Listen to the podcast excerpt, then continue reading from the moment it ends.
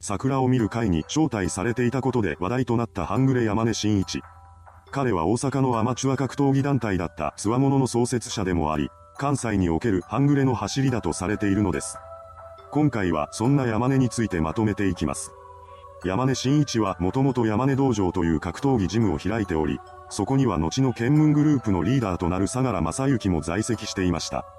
その後、山根は2007年にアマチュア格闘技団体つわものを創設します。つわものには県門の他にもアウトサイダーと揉め事を起こしたサップ西成などが所属していたようです。最初こそ地下格闘技を主催するなどといったことしかしていなかったつわものですが、次第に組織は半グレの集まりへと変貌を遂げていきます。しかし、山根自身はそのような組織にするつもりはなかったと話しているようです。彼によると、つわものを作った理由は他のアマチュア格闘技団体の中で敵なしになってしまった選手に戦いの場を与えたり、新たな格闘技団体を自分が作ることでプロへの登竜門にしたいという思いがあったとのことでした。ただ、これはあくまで表向きの言葉に過ぎず、実際には金儲けのために作った組織だろうという声も見受けられます。実際、過去に山根は、西の関東連合を作ると豪語していた時期があるらしく、そのことからも半グレとして強者を成長させようとしていたことが見受けられます。ですが、強者が関東連合ほど力を持つことはありませんでした。その理由は関西の裏社会における縄張りが厳しかったことに加え、関東連合のリーダーだった見立真一ほどの能力を持つ人物がいなかったからだとされています。見立真一は特定の暴力団とのみ関係を持つのを意図的に避けることでそれぞれの組織とうまくバランスをとっていました。さらには多くの収入源を確保し、絶大な資金力も誇っていたのです。一方の強者は設立当初、六代目山口組の三次団体幹部がバックについていました。そのようにして一つの組織と強い結びつきを持ってしまったわけですが、それによって強者はヤクザの手駒として使われるようになっていきます。それによって山根は逮捕されることとなりました。2009年9月、山口組系暴力団構成員の杉田健二が自宅を購入するため、実際には無職だった彼が山根の会社で働いている社員だという設定で虚偽の書類を作成するのに協力します。その書類で金融機関に住宅ローンを申請し、杉田は4680万円の融資を受けました。その後彼は2009年12月に一度だけ32万円を支払っていますが、以降ローンを返済することはなかったようです。結果として提出した書類の内容が虚偽のものだったということが発覚し、大阪府警捜査4課は2010年に2人を詐欺容疑で逮捕しました。2007年に作られた強者ですが、時間の経過とともにメンバーの違法行為が目立ち始めます。そんな中で、当初はケを持ってくれていたヤクザも、次第に面倒を見切れなくなってしまいました。そうして両組織の関係は切れたようですが、その後は別の組織の参加といった扱いになっていたようです。それ以降も強者の半グレ化は止まらず、2012年頃から大阪府警に目をつけられるようになっていきます。そして2013年3月、警察からの締め付けによって強者は解散を余儀なくされました。さらに同月29日、山根を含む元強者メンバー3人が事件を起こします。その日、山根とサップ西成は強者所属の元選手で飲食店経営をしていたメンバーの店で店員として働いていた知人男性に暴行を加えました。これによって山根ら3人は翌年に逮捕されることとなりますが、取り調べの中で山根は、他の2人が殴っていたが、自分は見ていただけだと話しています。ちなみに一緒に逮捕されたサップ西成は当時アウトサイダーに対する威力業務妨害罪で公判中でした。この事件が起きた後、山根は活動の拠点を大阪から沖縄県石垣島に移しています。それによって元強者メンバーだった県門らが野放しになり、結果として多くの半グレ組織が大阪に出現することとなりました。石垣島に移った後の山根は複数の飲食店を出店するなどしながら、関西の半グレを呼び寄せていたそうです。そうして沖縄に再集結した半グレは山根グループと呼ばれ、客引き行為などが問題となりました。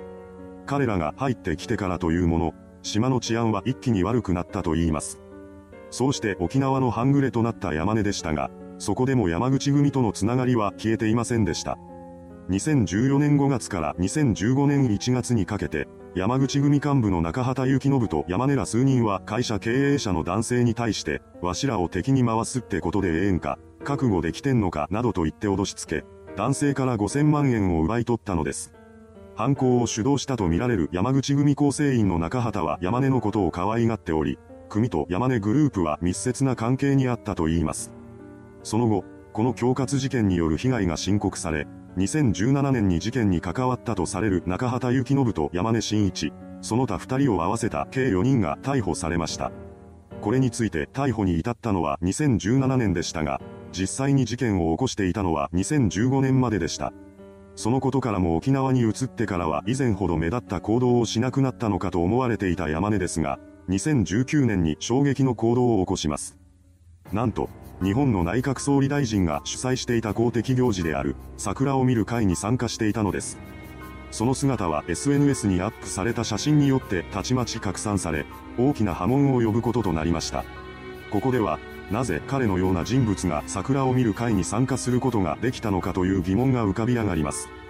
これについては招待状の管理がずさんだったのではないかと言われているようです。過去には自民党の元職員が招待状を30万円で売っていたという事例が確認されており、その年以外にも招待状が転売されていたという報道がされています。いずれにせよ、税金を使って開催されている会に反社会勢力の人間が出入りしているというのは大問題です。そのようにして話題となった山根ですが、これを警察が放置しておくはずがありませんでした。同じ年の7月29日にはつわものから派生した半グレである県民グループが NHK の特番に出演し、大阪府警を激怒させています。山根はそれ以上に目立った行動をしましたし、大阪の半グレを作ったのも彼でした。複数回の逮捕を経験しながらもおとなしくなる気配のない山根に警察が追い込みをかけ始めます。そうした当局の動きは桜を見る会から1年後の2020年から見られるようになりました。2020年6月23日、山根は職業安定法違反の容疑で逮捕されます。その内容は2019年9月から10月にかけて山根が経営する飲食店の男性従業員が店を辞めたいとの意思を伝えたものの、それが受け入れられることはなく、脅された上で無理やり働かせられたというものでした。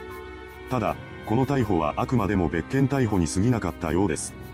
それから1ヶ月も経っていない7月上旬、今度は5000万円以上もの掛け金を集めて野球賭博を主催したとされる賭博会長取りの疑いで再逮捕されました。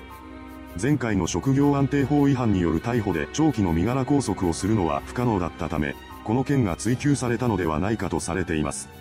ですが、沖縄で巨大化しつつある山根グループに追い込みをかけたい警察はさらなる逮捕に乗り出しました。賭博会長取り容疑での逮捕から1ヶ月後の8月上旬、今度は強要と暴行の疑いでまたもや沖縄県警組織犯罪対策課に逮捕されたのです。今回の容疑の内容は山根が経営していた飲食店の元従業員に対するものでした。2018年5月、後に被害者となる男性に商品を注文した山根でしたが、その発送が遅れてしまったそうなのです。それに激怒した山根は男性に対して髪の毛と眉毛を剃って謝るようにと強要し、その上で2ヶ月後の7月には直接カミソリで彼の頭部を剃りに行きました。これによって沖縄県警組織犯罪対策課に3回逮捕された山根ですが、4度目の逮捕もすぐに訪れます。3度目の逮捕から少しした8月14日、山根を含む男女3人が労働基準法違反で再逮捕されました。山根ら3人は自身が経営する飲食店の従業員を最低賃金以下の時給で労働させた上に、売り上げが落ちると暴行を加えるなどしていたとされています。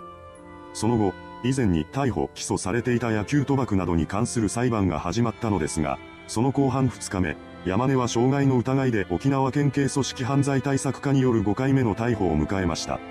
容疑内容は2019年7月、飲食店の男性従業員に暴行を加えて怪我を負わせたというものだったようです。警察による短期間での度重なる逮捕、これには山根グループ壊滅を目論む沖縄県警の執念が感じられます。そのようにして逮捕を繰り返した結果、ついにその時が訪れました。2020年11月4日、山根真一が自身をリーダーとする準暴力団山根グループのメンバー10人と共に沖縄県警八重山警察署を訪れ、組織の解散と沖縄県石垣市三崎町からの撤退を宣言したのです。山根は解散届を読み上げた上で謝罪しました。いかがでしたでしょうか？大阪における半グレの生みの親であり、桜を見る会に参加して大きな波紋を呼んだ男山根真一。そんな彼の行動に黙っていられなくなった沖縄県警が摘発強化へと乗り出す形で逮捕・起訴を繰り返しました。最終的には組織を解散にまで追いやっています。